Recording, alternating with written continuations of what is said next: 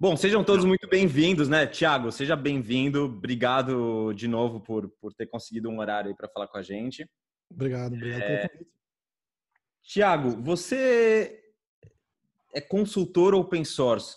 Explica para a gente primeiro o que, que é open source, software, li software livre, para quem não, não entende o que, que é esse termo e não sabe é, nada desse mundo. Você consegue explicar em poucas palavras? Tá, eu vou tentar explicar de forma bem, bem resumida. É, a, a analogia mais, mais comum que a gente vê é tentando comparar código de computador com, com é, receita de bolo. Né? Então, o que é uma receita de bolo? Um monte de instrução que você que você bota na sequência dizendo o que o cara tem que fazer para poder produzir um bolo, né? O código de computador ele é igual, ele é um monte de instruções em sequência que você é, você estrutura de certa forma a produzir algum resultado, mais ou menos a mesma coisa de, de receita. Então, é, até um certo ponto, é, a gente tinha aí a, a, grande, grande parte do software que rodava ao redor do mundo, a gente chamava de software proprietário. Ou seja, a receita do bolo era escondida. Você conseguia ver os resultados daquilo que estava sendo executado, ou seja, você vai no restaurante e você comeu aquele bolo super gostoso ou aquela receita maravilhosa, e você é, viu que lá naquele restaurante tem aquela que tem aquele, aquele produto, mas você não sabe como que foi feito, qual que é o passo a passo para você reproduzir na tua casa, é, e você não consegue saber nem que ingrediente está lá. Vai que tem uma, você tem alergia a algum, algum componente da, da fórmula, né? Então, eu comparo, o software proprietário, ele é, digamos assim, o oposto do software livre. Então, o software proprietário, ele mantém todas as receitas do, dos, dos códigos de computador de forma privada, então uma empresa ela pode deter, e ela só fornece para você o produto pronto, tá? Que seria já o código que a gente chama de compilado.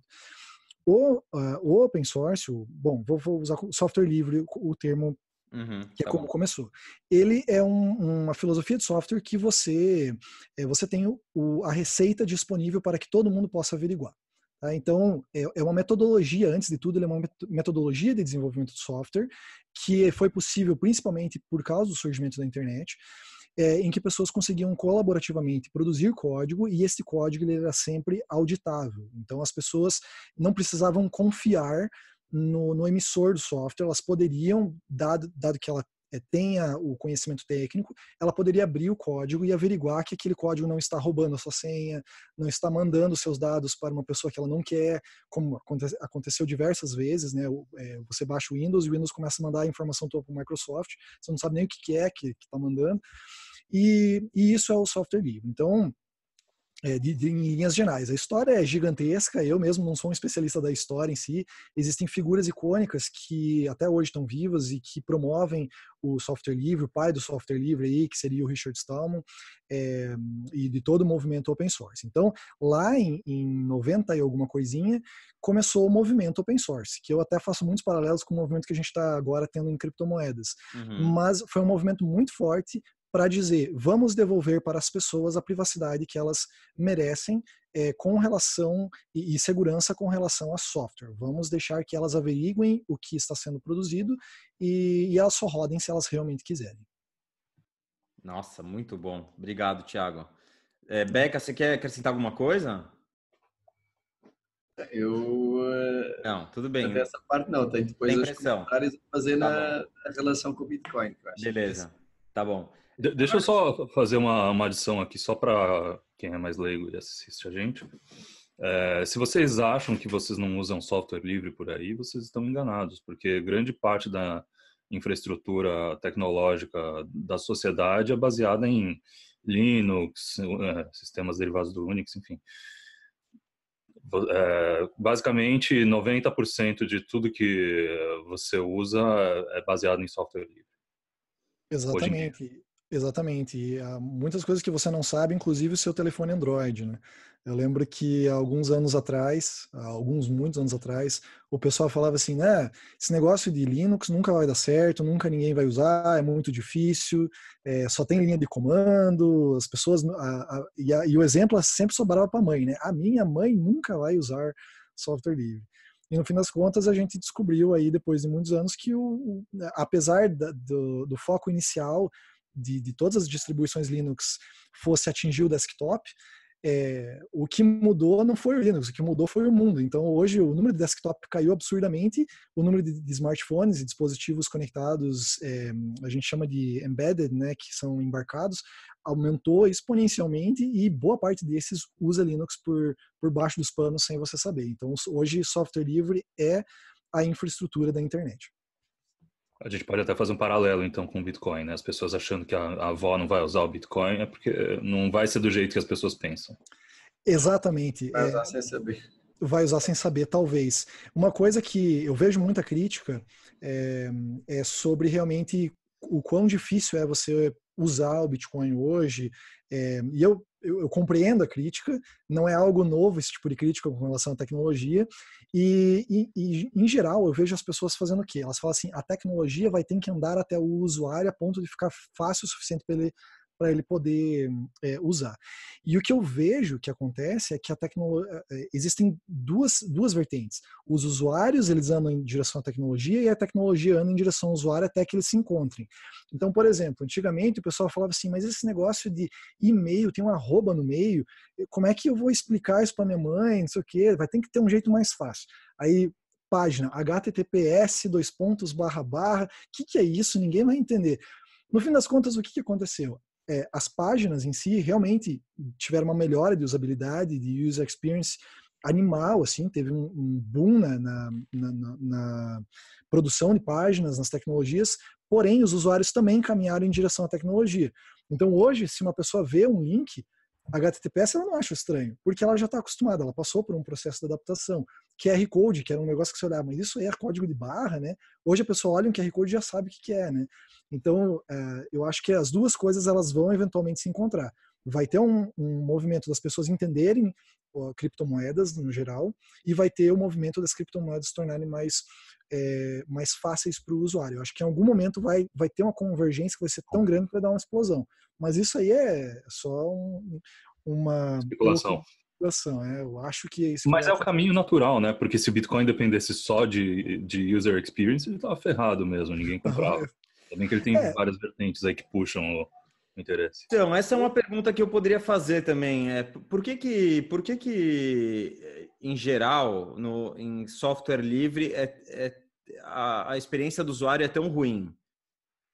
Que é feito eu por acho... engenheiros, não por designers, marqueteiros. É, mas por que... Não por que não tem outras pessoas? Então, aí, aí eu vou para a minha segunda pergunta. Qual que é o incentivo para engenheiros, programadores é, colaborarem com, com projetos de software livre? E aí, já conectando com isso que o Alan falou, por que, que designers não, não têm o, o mesmo incentivo? Ou por que, que não participam desses, desses projetos? Então, são duas perguntas, se ficou claro. Sim, eu acho que assim, é, eu até pensei nisso várias vezes na minha vida já, porque existem determinadas categorias de software que existem aos milhares em, em formato de software livre, tem alguns que não. Por exemplo, é, software para edição de áudio e, vi, mais áudio. Existem milhares para Linux e desde o começo tem muito. Mas, por exemplo, software para a área de engenharia, aqueles CADs né, que o pessoal usa, uhum. software para hum, designer profissional, não tem, é muito pouco, né? A qualidade dos que tem realmente ainda não, muitas vezes não batem os, os proprietários. Eu acho que isso tem muito a ver com a personalidade de quem produz software livre. Então, o meu incentivo para entrar no software livre era produzir software para mim mesmo. Eu queria aprender a programar, eu, eu, olhava o código dos outros e, eventualmente, os softwares que eu produzia, eles eram até de forma egoísta, porque eu, eu queria usar o software. Né? E você ajuda você mesmo e com é, como efeito colateral você acaba ajudando os outros. Você simplesmente está aqui, eu fiz para mim, está aí o código, né? Agora, agora vocês se viram. E eu acho que, por exemplo, na área de medicina, tem muito menos gente do que na área de programação. Ou, ou melhor, o pessoal de programação tem muito menos interesse em área biológica do que em área tecnológica. Então, para a medicina, tem muito pouco software, software livre, muito pouco. Mas é muito por causa do interesse dos programadores. Agora, por que, que tem muito software de música? Porque, por que cargas d'água, muito programador gosta de música, gosta de tocar instrumento, gosta de gravar para mim, depois que caiu ficha, eu mesmo eu tenho duas bandas, eu gosto de tocar, eu, eu sempre, eu sempre quis mexer em software e para mim depois isso ficou meio que óbvio, assim, pô, é que programador gosta de música, programador não gosta de design. É, eu acho que isso, isso, isso responde um pouco à, à pergunta, né? Mas me demorou 20 anos para chegar na conclusão. Tem tudo a ver, né, música? Porque programação envolve matemática também e o cara tem que entender como funciona o sistema da música, né? É... O sistema de música é um sistema binário. Para quem, quem já mexeu com binário e, e vê aqueles. É, a, própria, a própria pauta, né, a partitura, ele se divide de dois em dois, em potência de dois. Você, você mostra para o músico, aquilo faz muito sentido. Né? As semicolcheias, as colcheias, é tudo em, em base 2. O cara olha aquilo, ah, não, beleza, agora já entendi como é que faz. Que louco. Muito legal. legal. Muito bom. É... Agora, aí, aí vai uma, uma, E aí, conectando. Bom, próxima pergunta.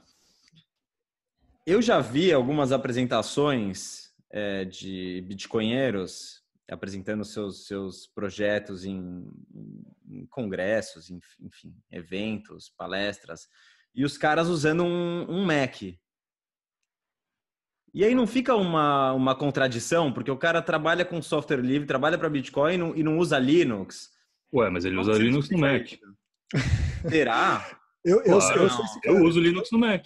Eu sou esse cara. Eu, eu, eu, é. eu, eu, sempre digo assim: o Thiago de 15 anos morre de vergonha do Thiago de hoje. O Thiago de hoje, ele usa um Mac, ele, é, ele acessa Linux através de container, é, Docker, que dá para você simular dentro do Mac ele programa em JavaScript. Ele, ele, é o, ele é o cara que o Thiago de 15 anos ia morrer de vergonha. Então eu costumo dizer isso. Né? Mas é, eu uso mais o Mac por uma questão de hardware, porque o hardware é, do, do Mac realmente, eu comprei esse, esse que eu tenho aqui, é o MacBook Pro, e o hardware dele realmente é muito bom. Eu nunca tive um, um problema sequer em muitos anos. E chega um ponto da nossa vida que é assim, você quer ver, você para poder ser produtivo, você precisa ter o seu sistema funcionando. É, e quando a gente usa Linux, você passa mais tempo arrumando o sistema do que usando. É que é uma tentação gigante você instalar um monte de coisa no teu sistema e você quebra ele o tempo todo. O Mac ele é um pouco mais engessado nesse sentido, você mexe muito menos no sistema operacional. O Linux ele te dá uma, uma abertura muito grande. E assim, eu não posso é, reclamar de Linux porque eu usei, eu ainda uso, obviamente, mas ele foi o que me permitiu entender sistemas operacionais é, mais profundamente. Então, hoje, quando eu vejo um Mac, eu abro a linha de comando, para mim é muito similar a um, a um, a um, Linux. Né? Os softwares podem ser, ter as suas diferenças, mas eu consigo basicamente fazer tudo que eu fazia no Linux dentro de um Mac e eu tenho algumas vantagens. Eu consigo rodar softwares Mac, eu consigo é, simular máquinas virtuais de outros sistemas e, enfim, eu acabei usando mais pelo hardware e pela, pela mabilidade, ó, agora eu quero falar essa maleabilidade. palavra, maleabilidade é, que ele me dá para poder ser um programador. Eu passo muito menos tempo hoje arrumando o meu sistema e passo muito mais tempo produzindo alguma coisa de útil. Ou seja, você já respondeu um pouco sobre quais são os prós e contras de, de, de principalmente sistemas operacionais de software livre, né? Você quer falar um pouco mais disso, de prós e contras? Claro. É, bom, eu, eu para quem não sabe, eu acho que eu nunca falei isso no meu canal, mas é, eu trabalhei em algumas distribuições Linux que o pessoal talvez conheça, então é, talvez vocês nunca tenham ouvido falar da Canonical, que é onde eu traba trabalhei, mas eu, eu, o produto que a Canonical fazia era o Ubuntu Linux. Então esse é o Linux mais hoje mais difundido é, mais conhecido para servidores, para desktop, e, e enfim. É, e lá eu, eu, eu, passei a maior parte da minha, minha vida é, profissional, passei seis, seis anos, não, seis, quase sete anos talvez na, na Canonical, e eu trabalhei para desenvolver uh, sistemas open source para desktop. Então, eu, obviamente, eu me sinto hoje um pouco mal de estar usando um Mac, mas ao mesmo tempo eu, eu sei que o meu trabalho dentro do software livre foi completo. É, eu vejo diversas vantagens em você usar um sistema totalmente open source. É, eu mesmo, eu tenho as minhas desconfianças com relação ao que o Mac manda de, de informação minha para lugares que eu não conheço. Isso realmente é, é algo que eu não, eu, eu, não me sinto confortável nesse sentido. É, mas ao mesmo tempo eu, eu entendo a, é, o porquê que pessoas que vieram do software livre, eu não sou o único, tem muitas pessoas acabaram optando por usar um Mac no final das contas. Assim. Acho que eu fugi da pergunta. Qual era a pergunta mesmo inicial? Os prós e os contras. É, os prós e os contras. Se você queria ir um é. pouco mais a fundo dos prós e contras, acho que está respondido. Tá respondido. Tá. Muito bom. É... É, basicamente, os contras são: ninguém ninguém está se preocupando muito com a experiência de usuário, o pessoal está mais preocupado com a questão técnica. Ponto. Né? É, existem empresas. É, o, o, a Canonical, que é o lugar onde eu trabalhei, é, existia equipes de designers, eles e eram muito competentes, eu posso falar isso porque eu conheci todos eles, e, e uh, eles faziam realmente o melhor para entregar a melhor experiência para o usuário. É, o, o, caso da Canonical, ele é um caso específico, eles tiveram muito trabalho para conseguir fazer um ambiente realmente util, é, usável para um, um usuário final, é, mas no fim das contas, é, foi, é, a, a, briga é muito difícil. No meio do caminho, os desktops começaram a cair. A gente já tinha um sistema é, desktop que virou meio que a cara do, do, do desktop Linux. Assim, hoje, se você bate é, o olho no Ubuntu, você fala assim, não, isso aqui é um Ubuntu. Meio, meio copiadinho do Mac, mas é um Ubuntu. É, e mas infelizmente é aquele negócio do mercado. O mercado não, não adotou do jeito que, que era. No meio do caminho, os desktops caíram, os smartphones subiram. A gente, o meu trabalho em si na Canonical durante muitos anos foi trabalhando no Ubuntu Phone. A gente estava montando um telefone com aquela cara do Ubuntu, mas também talvez já estava muito tarde no jogo e a gente não conseguiu a adoção esperada. E é como as coisas funcionam. Quem manda no final das contas é o mercado e a gente não tem muito o que fazer, né? Não, legal você falar dessa experiência é, com, a, com, a, com a empresa, com a Canonical, porque é, até onde eu, até onde eu consigo enxergar, acho que tem um, um entendimento equivocado é, de quem não entende de software livre e não sabe como é que funciona esse, esse mundo e fala assim, nossa, mas é, aquela questão do incentivo, né? Você falou do incentivo, né? Que é algo que você quer resolver para você mesmo, é, e aí depois você acaba abrindo. E a pergunta de algumas pessoas é, mas cara, mas então por que não vende isso, né? É, cadê o incentivo econômico, né? Em, em, você produzir algo, gastar tempo e depois deixar de graça para as pessoas usarem. É, eu queria entender um pouco melhor disso. Então, existem. Essa, essa, é uma discussão sem fim, é uma discussão que existe no software livre desde o seu início, modelos de negócios. É, bom, antes, deixa eu voltar um pouco à história. Antes de eu trabalhar na Canonical, eu trabalhei, acho que foi em 2004 que eu entrei na Conectiva. Eu não sei se alguém já ouviu falar da Conectiva, uhum. mas era uma empresa, foi a primeira distribuição Linux é, do Brasil e ela teve uma importância no cenário muito, muito grande. Então, ali, é, e estava bem na época da bolha da internet. Era Red Hat, não era? Não, é, é, a Conectiva ela fez o quê? Ela pegou o primeiro Red Hat Linux e ela meio que licenciou para distribuir no Brasil sob o nome de Conectiva era Conectiva Red Hat Linux. É. Só que depois existiu um split, né? Eu, puta, eu tinha até a caixinha aqui, que pena, acho que não tá mais aqui. Eu tinha a primeira caixinha do Conectiva aqui é, aconteceu um split e a conectiva acabou, o famoso fork, né, acabou guiando o seu, o seu caminho natural das coisas e acabou criando uma distribuição muito forte, ela era muito, muito respeitada aqui no Brasil. É, a conectiva ela tentou diversos modelos de negócio para o software. Então, o software em si, eles até vendiam a caixinha e tal, mas eles deixavam bem claro, olha, a gente está vendendo o trabalho de botar num CD, o trabalho de, de montar, criar um manual e tal, mas o software em si, se você quiser, você baixa na internet. Né? Então, é, para quem quisesse a caixinha, quem quisesse o CD, quem quisesse ter e tal, é, talvez comprasse. Mas eu reconheço que isso é um incentivo muito baixo para uma pessoa querer, a não ser que o cara seja um colecionador e tal. É que na época você, você era muito mais fácil comprar um CD na banca de jornal que vinha numa, numa revista do que baixar algo desse tamanho, né? Também. É, na época era, era linha de escada, né? Então para você é. baixar um CD de 600 mega, é, você realmente... tinha um incentivo econômico aí talvez de tempo, de tinha. Só que aí o que, aconte... o que aconteceu, a tecnologia superou, chegou num ponto em que já não compensava mais. Teve um, um um cross ali, né? Ele, ele mudou a linha de, de, incentivo e de repente baixar em casa pela ADSL, né? Que a gente chama no Brasil, era muito é, compensava muito mais do que você comprar a caixinha, ir até o mercado e comprar a caixinha. É, então isso isso foi o primeiro modelo que foi testado. Nessa época eu não trabalhava na Conectiva ainda. Eu entrei no Conectiva 10 assim que ela foi vendida para para Mandriva, para Mandrake Linux, que era uma outra distribuição francesa, elas se juntaram e criaram a Mandriva esse modelo de vender o software sempre existiu, mas ele depois de um certo tempo ele acabou não, não vingando.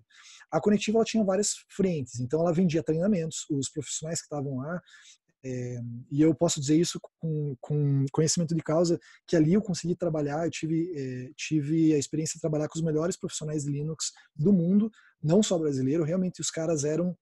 Olha, o que eu aprendi com os caras ali, eu, eu entrei na conectiva achando que eu sabia alguma coisa e ao, no primeiro dia que eu estava ali, minha, minha casa caiu, assim, que eu descobri que eu não sabia nada de nada e ali ia ser uma, uma escola até o fim da vida, sabe? E ali eles exportavam, muitos profissionais eram muito qualificados, eles, eles criavam soluções, então é, vendiam as soluções prontas, fechadas para empresas, tem empresas que eu não vou poder citar o nome aqui, mas que tinham serviços, é, tinham serviços que eles contratavam na Conectiva para ir implantar in-house os sistemas, é, que eles mesmos faziam, utilizando Conectiva por baixo, então todos esses modelos foram explorados, treinamento, vender apostila, um, é, criar soluções prontas, que por muitos anos isso foi muito lucrativo. É, aqui no Brasil teve um ponto que teve o tal do computador popular, que obrigatoriamente tinha que ser com Linux, então eles acabaram se beneficiando disso também. Grandes montadores de hardware tinham que fazer parcerias com empresas de software e a Conectiva foi uma das escolhidas. Então, assim, existem vários modelos a serem explorados, não somente a venda do software em si. Sim, mas o que eu estou entendendo, é, me corrija se eu estiver errado, é que começa no, no, programador, no engenheiro que tem um interesse é, egoísta ali, né, um interesse é, próprio para desenvolver, é, e aí depende de um empreendedor que veja aí uma oportunidade para pegar esse software livre, empacotar de alguma forma, fazer um modelo de negócio e vender. Eu Isso, acho fazer... que cada caso é um caso, meu. Cada incentivo, cada tipo de software é uma coisa. E, e, também eu acho que existe voluntarismo. Tem, tem gente que não leva em conta que existem voluntários por aí. Tem gente que acha que é tudo ou é capitalista ou é comunista, né? Não é bem assim. É, é, é muito do software. contribuir porque é ganha, ganha reputação, ganha... Exatamente. Você ganha tempo, é. ganha utilidade, né? Os, os próprios fundadores da Conectiva, Perfeito. eles eram ex-funcionários do Banco do Brasil. Então, eles, eles eram, em boa parte, eram programadores. Eram pessoas que eram programadores e é, empreendedores ao mesmo tempo. Então as duas coisas não são mutuamente exclusivas, né? É, os caras eles eram, talvez naquela época empreendedorismo não era uma palavra tão hype assim, né? Não, não, simplesmente era um cara que ia criar uma empresa, não tinha esse essa é, nominação, né? O empreendedor. É, talvez seja rápido. Então eles ali criaram um negócio para solucionar, acho que um problema do próprio banco é, que eles queriam fazer o servidor Apache funcionar. Tem até é, no canal do Geolinux, eu tenho uma entrevista que eu fiz eu e mais o Arnaldo, que é o fundador da Conectiva, que ele explica toda essa história, e ali realmente é o marco do começo do software livre no Brasil. Ele, ele foi o cara que, que começou com tudo isso, ele foi o cara ali visionário e que ele era, é programador ainda, hoje ele trabalha na Red Hat, é, acho que é o melhor programador que eu já conheci na minha vida. Ele é um dos mais, caras mais influentes do Linux no mundo, um cara muito bom, que é o Arnaldo. E, e ele foi o cara que começou o um negócio ali com alguns amigos, né? É, mas sim, eram programadores, o incentivo talvez primeiro fosse pessoal, né? E depois eles viram, é, alguém talvez teve uma visão, ah, a gente podia talvez vender isso como serviço ou coisa do gênero, né? E aí começou a, a, a Conectiva. Muito legal. Você, você comentou, Thiago, alguns exemplos de, de outros projetos open source, né? Ou seja, você falou do Linux, você falou do, do QR Code, óbvio, Bitcoin está aí, a gente né, não precisa nem falar. É, Para quem não conhece, né? Você falou também do, do, do, Linux, né? Que é usado no Android, no celular de todo mundo, está nos televisores de todo mundo, enfim para quem não conhece, que outro tipo, que outro exemplo que a gente pode dar de software livre que teve sucesso? E aí, junto com isso, se você puder dar a sua opinião pessoal, é, quais ingredientes você acha que são os mais importantes para um. É claro que cada caso é um caso, como o Alan falou, mas quais os ingredientes principais que você acha que são importantes para um projeto de software livre é, ter sucesso? E com sucesso, vamos falar aqui de é, adoção é, em, em, massa do, pelo mercado. Tá, vamos separar duas coisas então. É, para eu dar um exemplo, eu teria que escolher um software que tenha cara para o usuário, que é o que a gente chama de front-end, né? Uhum. Porque se eu, eu poderia citar aqui diversos e diversos softwares que têm um sucesso absurdo, que está todo mundo usando, mas se eu falar o nome ninguém vai saber e não vai saber nem para que serve. Então, acho que o exemplo, o melhor exemplo talvez seja o Firefox, que é um navegador que ele é software livre, uh, e o seu acompanhante, né, o seu sidekick, que é o, o Thunderbird, que é o, o cliente de e-mail, que ele usa a mesma engine, que é a mesma, o mesmo motor para os dois funcionarem. Esses são dois exemplos de software livre que talvez as pessoas mais conheçam e que tem, tem a cara para o usuário, né? que o usuário consegue reconhecer através do nome, de, um, de uma logo e tal. Porém, a internet ela é toda baseada em cima de open source. Então, toda página, é, provavelmente essa página que a pessoa está vendo agora pelo YouTube, é, essa página está sendo hospedada por um servidor Apache ou um servidor Nginx, que é um servidor HTTP open source que o Google está usando lá internamente é, eles usam. Então, se não existisse esse software, se alguém não tivesse feito esse software, provavelmente você não estaria aí agora uh, vendo isso. Talvez com outro software, mas é, o Google utilizou isso como infraestrutura para eles. Né? É, se você usa o Gmail, você está usando diversas tecnologias open source por debaixo dos panos. Com certeza eles estão usando um servidor IMAP, que é o, o, o servidor que trafega os e-mails de um lado para outro, para poder é, para você poder se comunicar. Servidores SMTP, que é o que envia é, e-mails de um servidor para outro, né? Tipo, vou mandar do Gmail para o Yahoo. São dois servidores SMTP, provavelmente os dois são open source, estão se comunicando, né? Você não sabe, mas open source ele é a base de, de toda a internet. É, com relação a ter sucesso, no, no meio de software livre, isso é, é muito complicado, claro que precisa de, de critérios, né? O critério que você utilizou foi adoção, e, e esse é o, é, acho que é o, o é, é, tipo você poder prever se o preço do Bitcoin vai cair ou vai subir. É, é assim, é, é muito difícil, é uma série de variáveis tão grande que é muito complicado de você conseguir prever o que, que vai ter sucesso e não. Né? Todo mundo tinha certeza absoluta que o Linux no começo ia dominar os desktops. Todo mundo. Ela falou assim, é impossível que o Linux não domine. Ele é uma tecnologia superior, ele é, ele é open source, ele te dá privacidade e tal. É, e no fim das contas, não foi ele que até depois de 20 anos, não é ele que está em maioria nos, nos, nos, desktops. Porém, ele dominou os servidores da internet. Né? E os telefones Android e tal. Então, assim, é muito complicado. E se eu soubesse a resposta para essa, essa dúvida, eu pararia agora esse negócio e ia programar falar assim, ó, vou criar o software mais famoso do mundo aqui, com maior adoção. É, infelizmente é muito complicado. Uh, mas eu acredito que sejam os softwares que têm maior adoção, estatisticamente, são softwares que tentam oferecer uma alternativa a softwares proprietários que já têm grande adoção. Então, é, por exemplo, teve uma época em que softwares é, de, que conectavam em MSN no Linux era um software que estava em alta e muita gente baixava. E foi um dos projetos que eu, inclusive, participei. Eu, eu peguei uma biblioteca do que estava sendo é, programada lá para poder conectar na rede do MSN.